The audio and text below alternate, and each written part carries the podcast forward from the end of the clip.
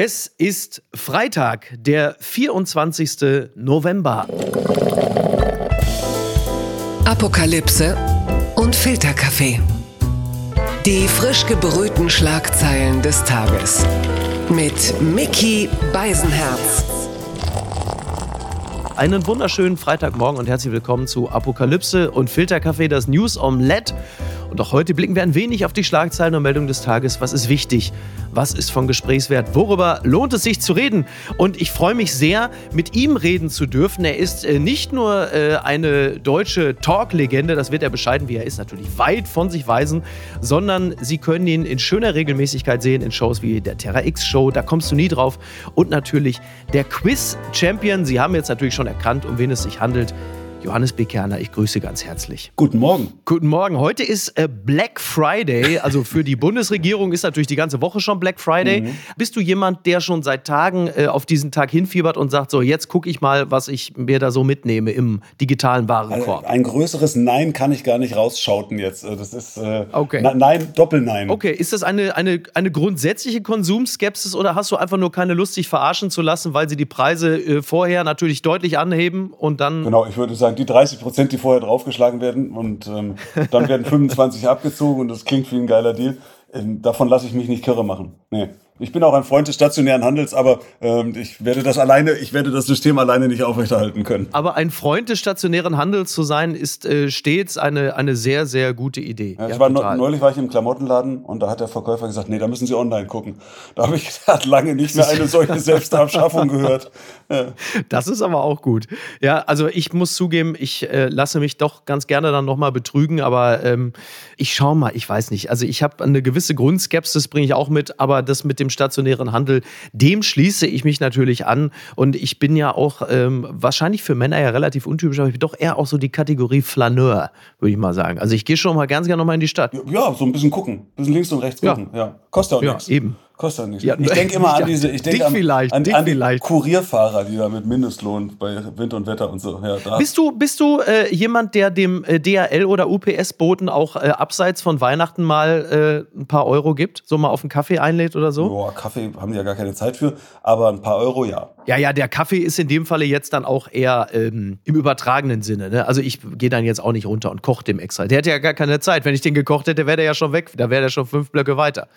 Ich habe so das Gefühl, dass äh, Olaf Scholz heute schon äh, Linda und Habeck angewiesen hat, äh, überall mal zu gucken, ob sie bei, beim Black Friday Schnäppchen machen, bis sie 60 Milliarden raus haben. Ja. Aber da kommen wir gleich nochmal ja, zu. Gerne. Ja. Es gibt sie noch. Die gute Nachricht. Der DAX überspringt 16.000 Punkte Marke. Das ist eine Meldung, die mich gestern noch ansprang. Äh, die hatte NTV gemeldet. Der deutsche Leitindex geht über die 16.000er Marke. Ich habe das nur deshalb erwähnt, weil es gut klingt. Ich habe überhaupt keine Ahnung, was das wirklich faktisch für uns bedeutet. Aber es, es zeugt ja immer grundsätzlich erst einmal von einem guten Klima, dass äh, man äh, in der Wirtschaft, dass man an der Börse das Gefühl hat, ähm, hier ist noch nicht der Ofen komplett aus. Das ist immer so das, was mir der DAX DAX dann übermittelt. Ja, ich verfolge die Zahlen auch. Ich sehe auch 16.000 und das ist ja alles nicht mehr so weit weg vom Allzeithoch. Mhm. Aber, aber trotzdem ähm, macht es mich nicht verrückt. Dafür bin ich viel zu wenig investiert, als dass es sozusagen Einfluss hätte auf mein persönliches Wohlergehen. Und ich frage mich natürlich auch immer, wie werden diese hohen DAX-Zahlen gemacht? Die werden ja gemacht, indem die Unternehmen, die da organisiert sind, erhebliche Erlöse erwirtschaften. Und dann muss man ja einen Schritt weiter denken, wie erlösen die so viel? Ja, und indem sie entweder die Kunden über den Tisch ziehen oder die Mitarbeiter. Oder beide, dann sind es besonders hohe Zahlen. Das ist richtig. Also äh, wir sind ja jetzt nur noch einen Monat von Heiligabend entfernt. Da ist natürlich Erlösung grundsätzlich sowieso in mhm. irgendeiner Form immer gefragt. Aber ja, wir befinden uns ja nun wirklich in, in Zeiten düsterster Wolken. Und da merkst du, da greife ich nach jedem Strohhalm, den ich kriegen kann. Und sei es nur eine Meldung. Ich glaube, das ist das erste Mal in, ich weiß nicht, wie viele Folgen wir jetzt gemacht haben, 800, 900, keine Ahnung. Ich glaube, glaube, das allererste Mal. Also ich bin so verzweifelt bei der aktuellen Nachrichtenlage, dass ich sogar mittlerweile einen hochsteigenden DAX als positive Nachricht hier verkaufe. Ja. Du siehst mich komplett am Boden. Ja. Ich habe ein breites Grinsen im Gesicht wegen der 16.000, aber sonst macht es nichts mit mir. Gewinner des Tages. Ist äh, bedauerlicherweise Gerd Wilders. Ähm, denn äh, nicht nur der Stern meldet Sieg bei der Parlamentswahl in den Niederlanden, nicht nur Gerd Wilders hat gewonnen, sondern die Rechten in ganz Europa. Ja, ähm, momentan ist man natürlich schon erstmal ähm, dabei zu überlegen, wie denn jetzt der Rechtspopulist Gerd Wilders mhm. eine Regierung in den Niederlanden bilden kann. Mhm. Das ist derzeit natürlich noch nicht klar, aber die Chancen stehen sehr gut, denn er hat nur wirklich mit großem Abstand die Wahlen gewonnen. Und dieser Gerd Wilders, der steht ja unter anderem dafür, dass er gerne die EU verlassen möchte. Die Bild-Zeitung fragt schon, kommt jetzt der Nexit? Ähm, der Mann ist, um es mal ganz vorsichtig auszudrücken, migrationskritisch und erfüllt im Grunde genommen ähm, alle Bestandteile eines lupenreinen Rechtspopulisten, wie wir sie aus Ländern wie äh, zuvorderst Italien, aber natürlich auch Ungarn kennen oder auch aus Frankreich, äh, dem Land, in dem Marine Le Pen äh, immer weiter ähm, in Richtung, ähm, ich benutze den Begriff nicht zufällig, Machtergreifung schreitet. Das ist natürlich alles andere als ein positives Signal, was wir da gerade erleben, wenngleich äh, Gerd Wilders in den letzten Jahren offensichtlich für seine Verhältnisse so gemäßigt aufgetreten mhm. ist, dass er schon in den Niederlanden den Spitznamen hatte, Gerd Milders. Mhm. Das ja. ist, äh, das zeigt aber auch, wie sehr sich das alles verschoben hat, oder? Ja, ja, also der, der ist offensichtlich in den Niederlanden wählbar gewesen. Das ist ja das Überraschende. Eine breite Mehrheit hat den ja ein Vierteljahrhundert lang nicht gewählt. Ähm, der, der ist seit 25 Jahren dabei und natürlich mit den wildesten Thesen. Also das, das kann man ja gar nicht sozusagen ja. alles aufzählen. Kopftuchverbot und hast du nicht gesehen. Da gibt's ja noch viel schärfere und noch viel unglaublichere Sachen. Jetzt hat er aber offenbar ja einen Wahlkampf gemacht, der relativ gemäßigt war, wo er auch sozusagen äh, möglichst selten sich im Ton vergriffen hat ähm, und, und nicht verbal da ähm, am rechten Rand oder darüber hinaus gefischt hat, sondern hat ja. im Wahlkampf oder im Endspurt des Wahlkampfs immer schon geguckt, wer könnte mich denn dann am Ende auch zum Ministerpräsidenten wählen. Weil tatsächlich ist er zwar der Wahlsieger, aber hat, wie viel Prozent hat er? 25 Prozent oder sowas. Also der hat 35 oder noch weniger, 20 Prozent. Und, und ähm, er braucht natürlich andere Parteien oder er braucht diese VVD von, also die Rutte-Partei und, und möglicherweise noch, noch mehr. Was, was verrückt ist, ist, dass, ähm, dass der eben wählbar geworden ist. Und das ist ja, das sagst du völlig zu Recht, äh, eine Tendenz, die wir bedauerlicherweise ja. Äh, überall in Europa sehen und ähm, von der ich eine gewisse Sorge habe, dass wir sie bei den Landtagswahlen im nächsten Jahr auch bei uns sehen. Warum das äh, eine Sorge ist, die sie natürlich noch verfestigt, da werden wir gleich auch nochmal drauf kommen. Ähm, das ist natürlich etwas, wir blicken ja auch immer, also wir, die wir uns für äh, Demokraten und gemäßigt halten, blicken natürlich mit, mit Sorge auf die Tendenzen, die auch in Deutschland sich abzeichnen und sich verfestigen. Wir sind in gewisser Hinsicht natürlich seit vielen Jahrzehnten hier auch so ein bisschen die Insel der Glückseligen. Ne? Denn das, was äh, wir hier in Deutschland befürchten und erleben, äh, das ist natürlich in ganz vielen Ländern, nicht nur Europas, sondern auch der Welt, äh, mittlerweile ja absoluter Standard und auch äh, überhaupt kein Überraschungsmoment mehr. Ne? Also in Europa, gerade schon aufgezählt, erleben wir das. In Argentinien haben wir mit Millet so eine Art ähm, ja, argentinischen Trump. Ähm, mit, in den USA haben wir mit Trump quasi den, den Ur-Trump. Ja. Unsere Hoffnung heißt Brasilien, da sind wir schon drüber hinweg. Ja, Wahnsinn. Wobei ich nicht weiß, wie gut Luca Silva sozusagen, ja, Weiß ich jetzt auch nicht, aber ja, eben. über Bolsonaro sind ja. ein Stück hinweg. Ja. Das ist halt in vielen anderen Ländern der Welt äh, schon der Regelfall. Und wir, wir blicken, und das ist vielleicht das einzig, naja, positiv ist es nicht wirklich, aber wir, wir können natürlich so ein bisschen die anderen Länder dann so als, als Feldversuch betrachten, inwieweit halt eben auch die Rechtsradikalen, sobald sie in Regierungsverantwortung entweder A, komplett scheitern oder B, ähm, plötzlich so gemäßigt agieren, weil sie äh, dann halt eben auch ähm, an die Grenzen des Machbaren äh, kommen, wenn es darum geht, in Regierungsverantwortung zu sein. Also ne, also Meloni ist äh, natürlich eine, wie sagt man so schön, Postfaschistin, ist aber derzeit noch vergleichsweise gemäßigt unterwegs, wenngleich wir natürlich auf das Thema Migration blicken und merken, da wird jetzt schon der harte Kurs gefahren. Und bei Wilders wird man es halt eben auch sehen, was da jetzt, was da jetzt passiert. Okay, regieren ist natürlich was anderes als aus der Opposition mosern. Das ist ganz klar. Ja. Also diese sozusagen ja. Reali diesen Realitätsabgleich machen alle Ja, den, den machen aber auch nicht nur die Parteien von rechts, sondern den machen andere Parteien auch, wenn sie dann in der Verantwortung sind und die entsprechenden unangenehmen Entscheidungen fällen müssen. Aber ich empfinde schon ähm, dieses, dieses Schreien nach einer starken Hand, und das ist ja wirklich, Euro, also mhm. äh, überzieht ganz Europa, dieses Bedürfnis ja. nach Autokratie, nach irgendeinem starken Mann in der Hauptsache meistens, jetzt hast du Meloni genannt und, und Le Pen, aber am meisten sind es ja dann doch Männer und, und, und das, ist, das, ist, das ist so eigenartig, weil ich immer finde, dass das Schreien nach einem starken Mann eigentlich ein Beleg für die eigene Schwäche ist. Also dass man, mhm. dass, dass man, wir als Volk, dass wir das nicht hinkriegen, sozusagen unsere Politik ähm, anders zu mandatieren. Klingt jetzt ein bisschen schwurbelig, aber dahinter ist der Gedanke, ähm, dass man nicht dem naheliegenden Versuch äh, verfallen sollte, zu sagen, da ist dann einer, der regelt alles für uns. So funktioniert das nicht. Es funktioniert eben so, dass jeder ein bisschen was regeln muss und wir das dann alle zusammen ähm, als Gemeinschaft sind äh, und die Sachen vielleicht ein bisschen besser hinkriegen als irgendein Honk. Die Schlagzeile des Tages. Ampelkoalition will Schuldenbremse für 2023 aussetzen. 45 Milliarden Euro nachträglich. Das berichtet die Welt. Die Bundesregierung will für das laufende Jahr 2023 die im Grundgesetz verankerte Schuldenbremse erneut aussetzen. Die Bundesregierung werde dem Bundestag vorschlagen, eine außergewöhnliche Notlage zu beschließen. Das sagte eine Sprecherin von Lindner am Donnerstag. Also es geht nach Angaben aus dem Finanzministerium um eben diese 45 Milliarden Euro, die vor allem die Ausgaben des Energiekrisenfonds W SF auf eine andere Grundlage stellen sollen. Damit zieht die Bundesregierung die Konsequenz aus einem Urteil des Bundesverfassungsgerichtes, dass die Übertragung alter Notlagenkredite in den Klimafonds für verfassungswidrig erklärt hatte. Das war natürlich äh, der Trippelwumms für Olaf Scholz, was da passiert ist. Wie hast du die Entwicklung der letzten Tage wahrgenommen? Also äh, sagen wir so, mich hat überrascht, dass die offensichtlich mit einer gewissen Impertinenz davon ausgegangen sind, dass sie sicher in Karlsruhe gewinnen. Also wenn man vom Wahnsinn, ne? Bundesverfassungsgericht ist, dann sollte man doch zumindest so ein kleines Plänchen B irgendwie irgendwo haben, so nach dem Motto, wenn das hier alles mal gegen uns läuft, könnte ja sein, wir verlieren. Früher sagte man, äh, ähm, vor Gericht und auf hoher See ist man in Gottes Hand. Also auch, auch vielleicht ein bisschen damit rechnen, dass die Sache gegen die Wand fahren könnte, dann müssen wir doch die Schublade aufmachen und Zettel rausziehen. Und ich glaube, das war jetzt nicht, sondern das war echt eine erst Schockstarre, dann ein, ein Scholzsches Abtauchen, so kam es mir ein bisschen vor. Man hat dann doch mehr Lindner und Habeck wahrgenommen, sei ja, es ja. in Pressekonferenzen oder in Talkshows. Die Sache ist ja eigenartig. Also ich meine, die haben, die haben einen, einen sehr großen Geldbetrag, ich glaube 60 Milliarden für Corona-Hilfen in den Haushalt eingestellt und haben dann gesagt, du, das hat alles ein bisschen besser geklappt als gedacht, nehmen wir es doch für Klimaschutz. Du gehst zu deinem Vater und sagst, bitte 10 Euro für Schulhefte. Auf dem Weg zum Schreibwarenladen sagst du aber um Entscheidung Zigaretten kaufen.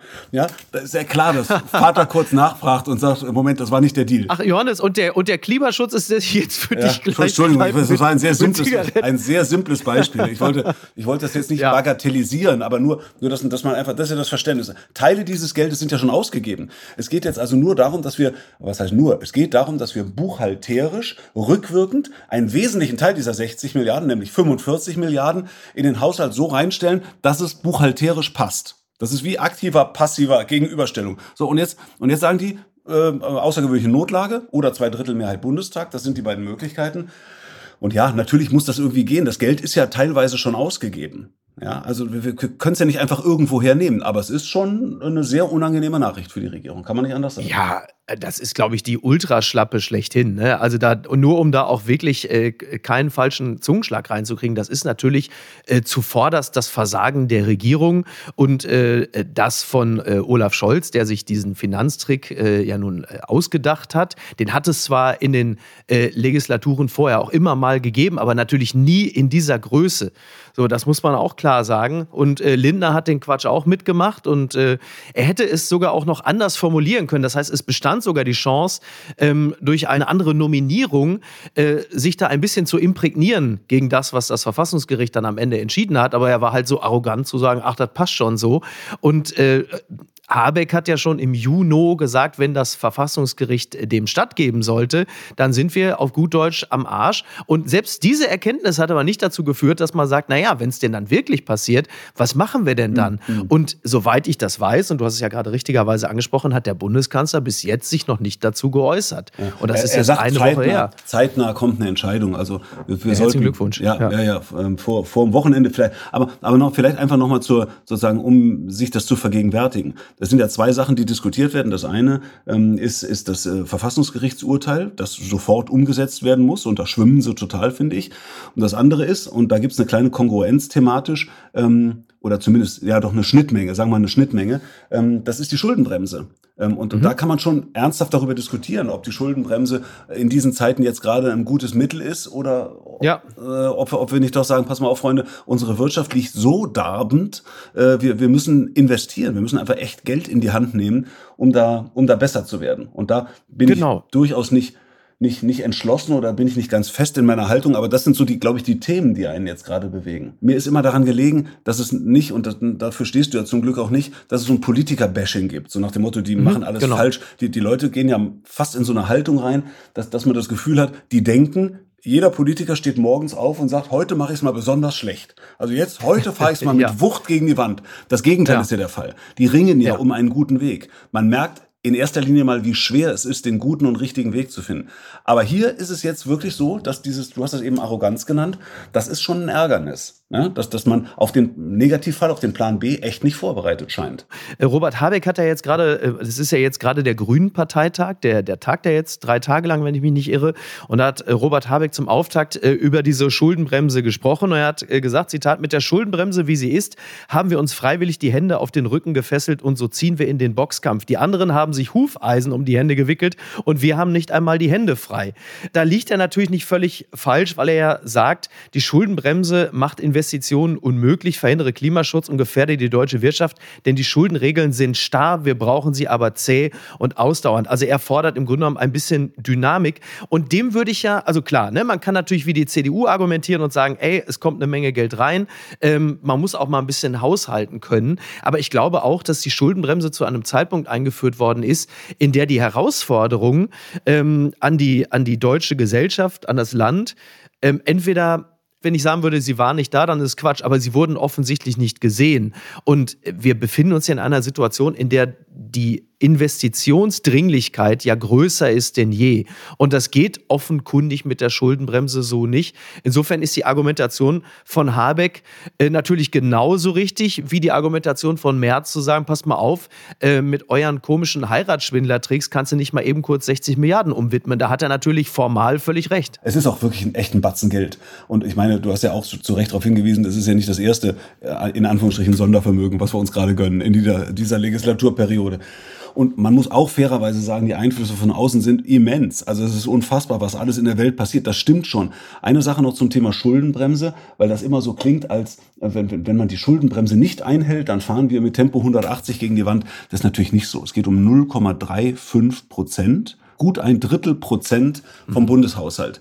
Ja, also es fliegt uns nicht morgen äh, alles um die Ohren, wenn wir die Schuldenbremse aussetzen. Die Frage ist nur, irgendwoher muss das Geld kommen. Entweder nehmen wir neue Kredite auf, also machen Schulden, oder wir verbessern die Einnahmesituation. Ja. Das heißt, wir beide, Mickey, zahlen ein paar mhm. mehr Steuern mhm. oder äh, Erbschaftssteuer oder whatever, Vermögenssteuer, oder wir sparen äh, an Sozialleistungen. Und das ist dann ja eben wirklich eine politische Frage, also zum Beispiel an Sozialleistungen. Und das ist eine politische Frage. Und das finde ich keine gute Idee in einem Land, in dem äh, nicht wenige Menschen am Existenzminimum leben ähm, und wir, wir die Leute äh, mit aller Kraft dazu anhalten müssen, weiter arbeiten zu gehen und nicht ins Bürgergeld zu flüchten. Werbung mein heutiger Werbepartner ist Clark. Ich verbringe viel zu viel Zeit am Telefon, am Handy. Und wenn ich auf meine äh, Anzeige was die Bildschirmzeit angeht, starre, dann starre ich entsetzt so lange darauf, dass die Bildschirmzeit noch länger wird. Was nutze ich denn eigentlich? Also bei mir so in erster Linie sind es dann doch wirklich äh, Nachrichtenseiten. Ich daddel gar nicht auf dem Handy, aber ich bin natürlich dann auch recht viel äh, zum Beispiel auf den Musikseiten, aber meistens informiere ich mich oder ich werde informiert und bin sehr viel äh, in den Messenger-Diensten, wo mir dann Freunde und Bekannte schreiben, was ich alles wieder verpasst habe, was ich alles noch machen muss und was ich alles wieder nicht auf die Reihe gekriegt habe. Und da kommt Clark ins Spiel, denn Clark organisiert mein Leben ein kleines bisschen besser. Mit Clark hast du nämlich alle deine Versicherungen im Blick und musst nicht ständig in verschiedenen Apps nachschauen, wann die nächste Kündigungsfrist ist, ob dein Schaden übernommen wird oder an wen du dich wenden kannst. Und hätte ich mal Clark benutzt, dann hätte ich nicht vor zwei Wochen Flatterband an meinem Auto gehabt. Äh, mehr sage ich dazu nicht. Mit deiner Unterschrift bei der Anmeldung wird Clark dein neuer Versicherungsmakler. So können sie deine Interessen gegenüber den Versicherungsgesellschaften vertreten und dir einen digitalen Service mit allen Vorteilen anbieten. Das Maklermandat greift für alle deine Versicherungen, die du in der Clark-App angibst und hochlädst. Du kannst natürlich jederzeit und kostenfrei deine Vollmacht zum Maklermandat widerrufen. Vergiss also das mühselige Suchen nach deinen Policen und manage deine Versicherung digital on the go 24-7.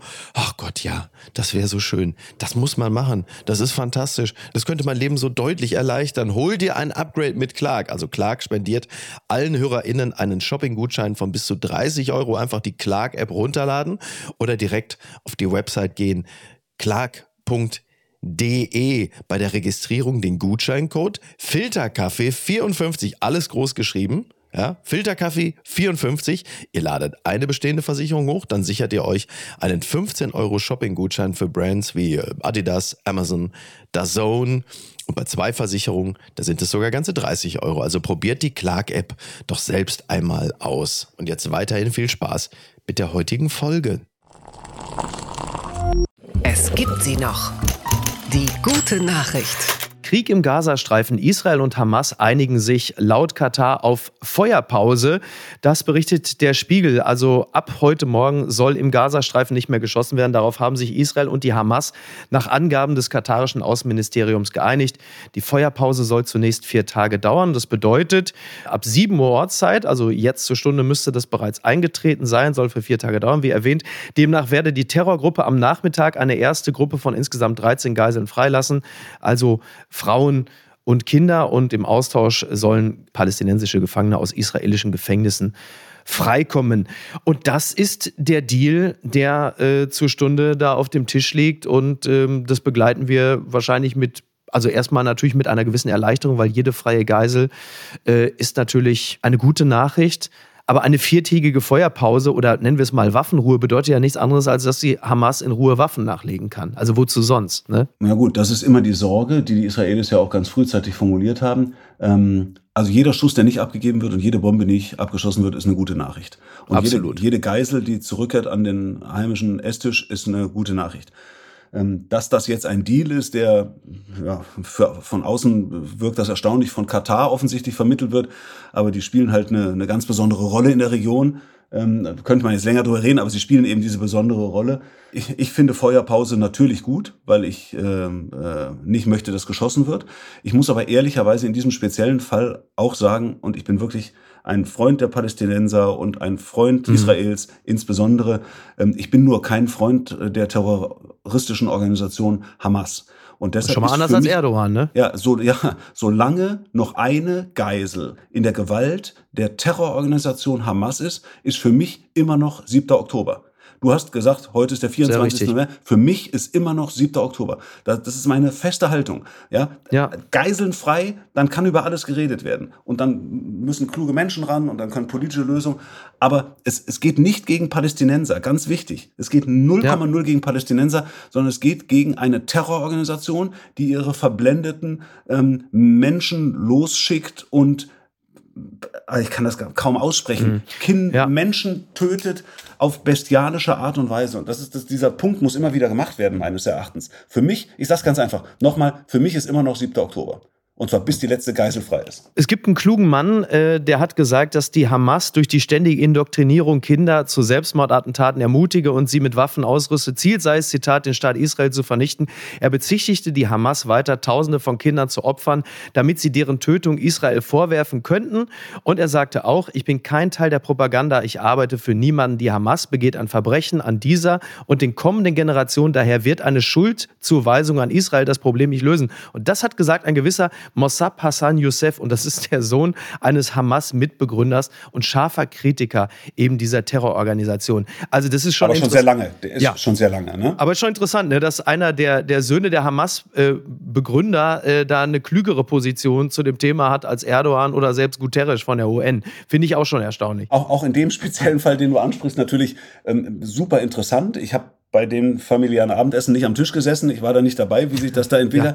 Ja. Äh, bekannt ist ja auch, dass der Mann für einen israelischen Geheimdienst später mal gearbeitet hat, für, für den Mossad. Ähm, das sind alles so, also die Informationen, ich bin total deiner Meinung, wenn man einfach die, die Fakten sich anschaut. Manchmal ist es sinnvoll, ein bisschen tiefer zu kratzen und, und, und ja. zu gucken, woher kommt das und wohin geht das. Die Fakten sind ja unabhängig auch wirklich schwer überprüfbar von hier aus. Wichtig, gut Feuerpause, gut Geiselaustausch und, und äh, irgendwie dann Frieden in dieser Region.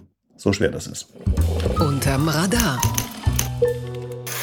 vor allem Kinder betroffen. China, neue Lungenkrankheit breitet sich aus. Na, herzlichen Glückwunsch. Ich zitiere das ZDF. Kinderkliniken sind überfüllt, Schulen müssen Klassen schließen. China kämpft mit einer mysteriösen Epidemie von Lungenentzündung bei Kindern. Wie dramatisch ist die Situation? Also man hat manchmal ein bisschen das Gefühl, es ist wieder Januar 2020 und äh, als hätte jetzt noch eine schöne Finanzkrise, oder? Johannes, das ist doch eigentlich alles, was uns noch fehlt. Ja, also es, es ist verrückt. Die Weltgesundheitsorganisation möchte Informationen aus China haben. Dass die nicht ganz leicht zu kriegen sind, spüren die jetzt auch. Here we go again. Ja, ja.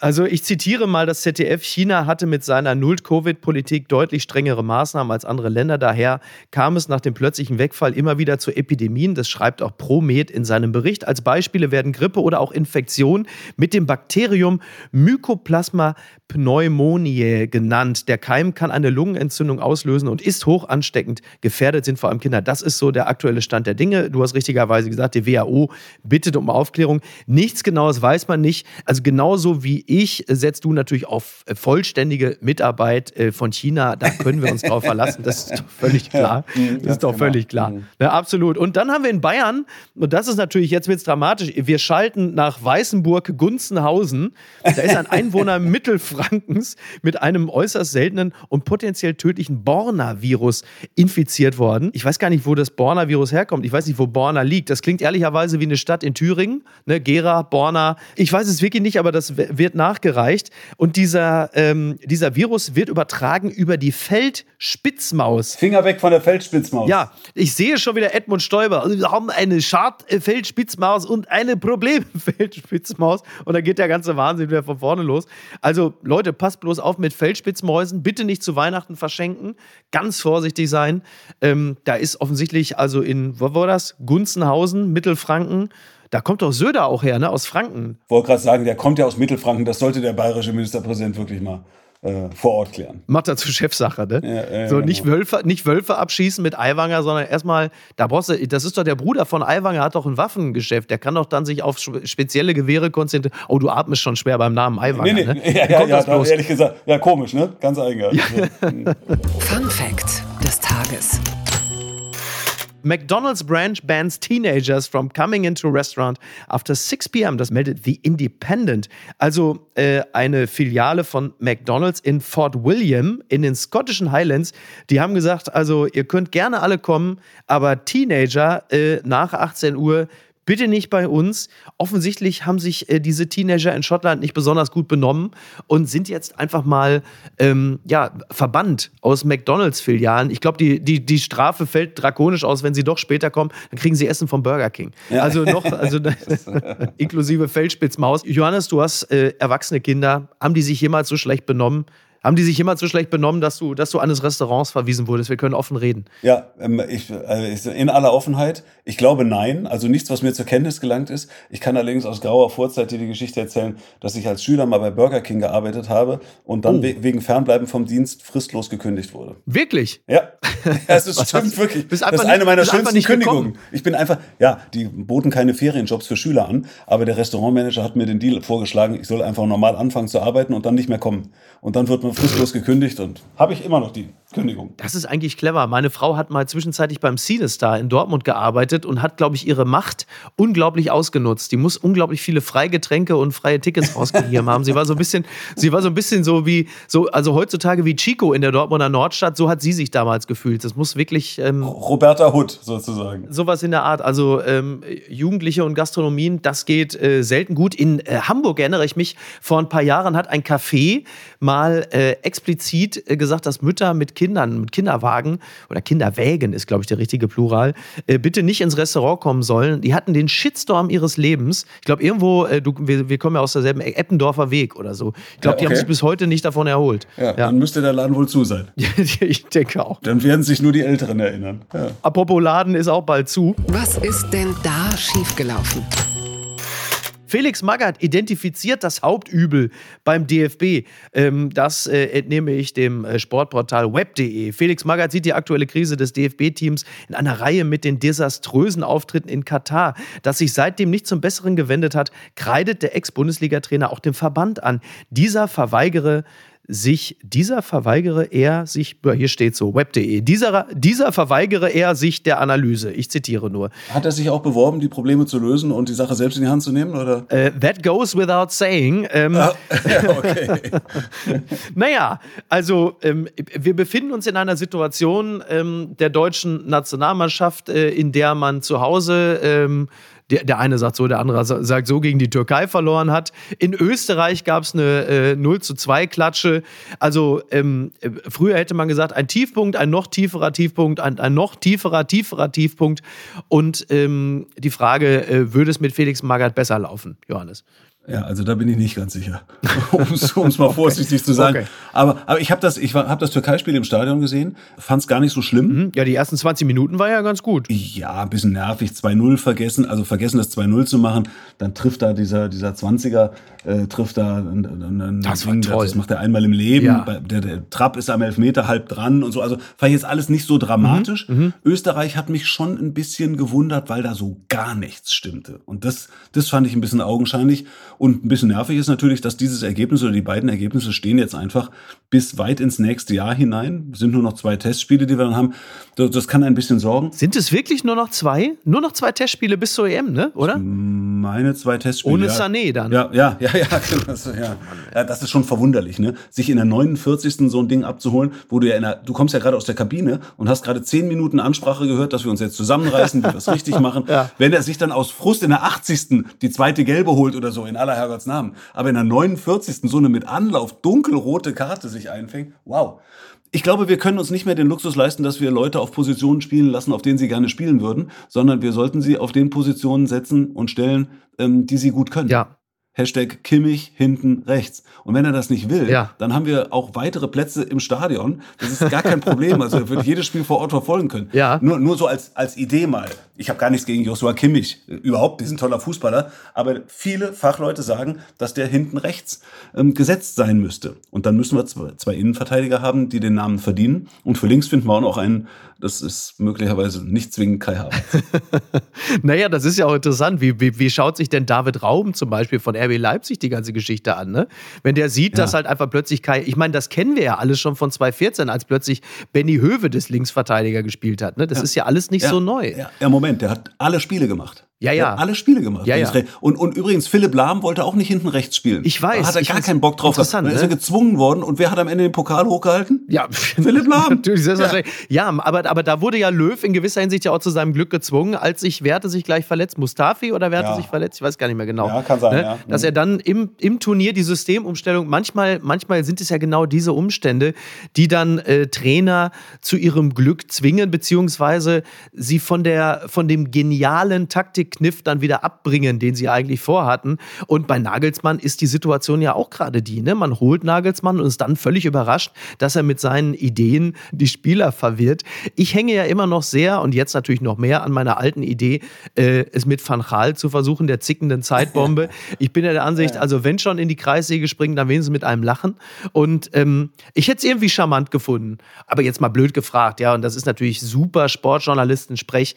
Äh, ist Nagelsmann jetzt schon verbrannt? Hat er die Kabine schon verloren? Glaube ich nicht. Äh, Gündogan hat ja gesagt, äh, der Trainer kennt das Problem. Mhm. Ach, guck. Dann würde ich sagen, dann, dann dauert es nicht mehr lange, da kennen wir es auch. Ja. Ähm, und dann, und dann, dann wollen wir mal sehen. Ich bin gar nicht so negativ gestimmt. Ganz viele Mannschaften, die in Turnieren super abgeschnitten haben, haben in der Phase davor grässlich gespielt und, und, und, und sind verrissen worden. Mit Recht auch. Also unsere haben ja auch recht schlecht ja. gespielt. Ja. Insbesondere in Wien. Aber ich habe die Hoffnung längst nicht verloren. Ich, ähm, und das ist jetzt nicht Pfeifen im Wald, ich glaube das wirklich, dass wir so gute Fußballer haben und dass das eine Mannschaft sein wird und dass wir echt eine ganz gute Euro, also aus deutscher Sicht eine ganz gute Euro haben. Ja, ich bin da auch äh, durchaus zuversichtlich. Mark my words. Wir werden dich beim Wort nehmen. Gucken mal, wer da spricht das große Gottschalk-Interview, wie viele eigentlich noch dieser Tage, ne? Übers Wetten das Ende, Zitat, rausschmeißen können Sie mich ja nicht mehr. Das hat Thomas Gottschalk der Bild-Zeitung gegeben. Also Tommy ist auf große Abschiedstour, wieder einmal möchte man sagen. Er hat